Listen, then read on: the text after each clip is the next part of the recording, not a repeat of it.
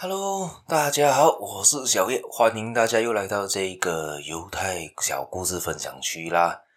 在这里呢，小叶跟大家说一声早安、午安、晚安。好，今天要分享的小故事呢，是关于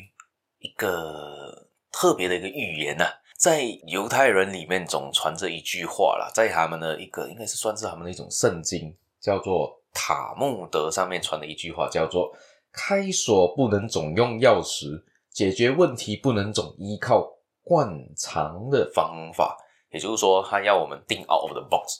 也就是说，你解决同个问题，其实有多很多种方法去解决的，不一定要用平平常的那种方法。好，这下以下他分享的这个故事也蛮有趣的哦。这个故事提到的是，有一天有一个富豪，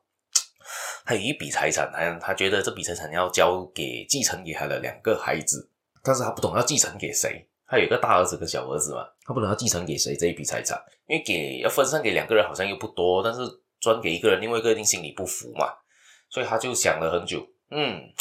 好，他就想了一个方法，他就想啊，他就把所有他所有的财产锁在一个木屋里面，然后他就把他的孩子带去一个一百里外的一个地方，一个郊区，他就交代给他两个孩子，现在我给你们一串钥匙。那串钥匙上面有有一把钥匙是可以打开那个锁的，还有给你们一匹马，你们看谁最快的回到那个房子那个木屋前面，最快把锁打开，最快进到那一个房间里面的人，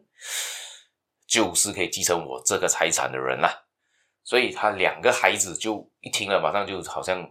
one two three go，就快两个人就快马加鞭，死命的抽打着，但他们的马。尽快的赶到那个木屋前面，赶啊赶啊赶啊赶啊赶，赶啊赶啊赶啊赶啊，两个你也不让我，我也不让你，两个几乎都同时到了那一个木屋的前面。他一跳下来，他哥就赶快拿出了那一串钥匙，一个一个去试嘛，到底哪个可以开到那把锁？他弟弟呢，想了很久，够力了，这一次惨了，他的钥匙开在赶马的时候太赶了，不小心遗漏在。路中间不懂跑去哪里了，现在要去找找回那把钥匙也来不及了嘛，对不对？所以他想了很久，然后他他哥哥还在一个一个锁还在试，还没有开到时候，他又很紧张，在抓头挠耳，然后就嗯，还有什么方法呢？啊，突然看到地上有一个很大的石头，他就快把那时候拿起来把那个锁打坏，他就第一个进到去里面了，他就第一个开到那个锁，第一个进到了那个房间里面了，所以继承权自然而然就落到他的身上了。所以他家带来的故事，也就是说，我们处理方式不是只有一种，不需要一定。其实从头到尾，那个富豪也没说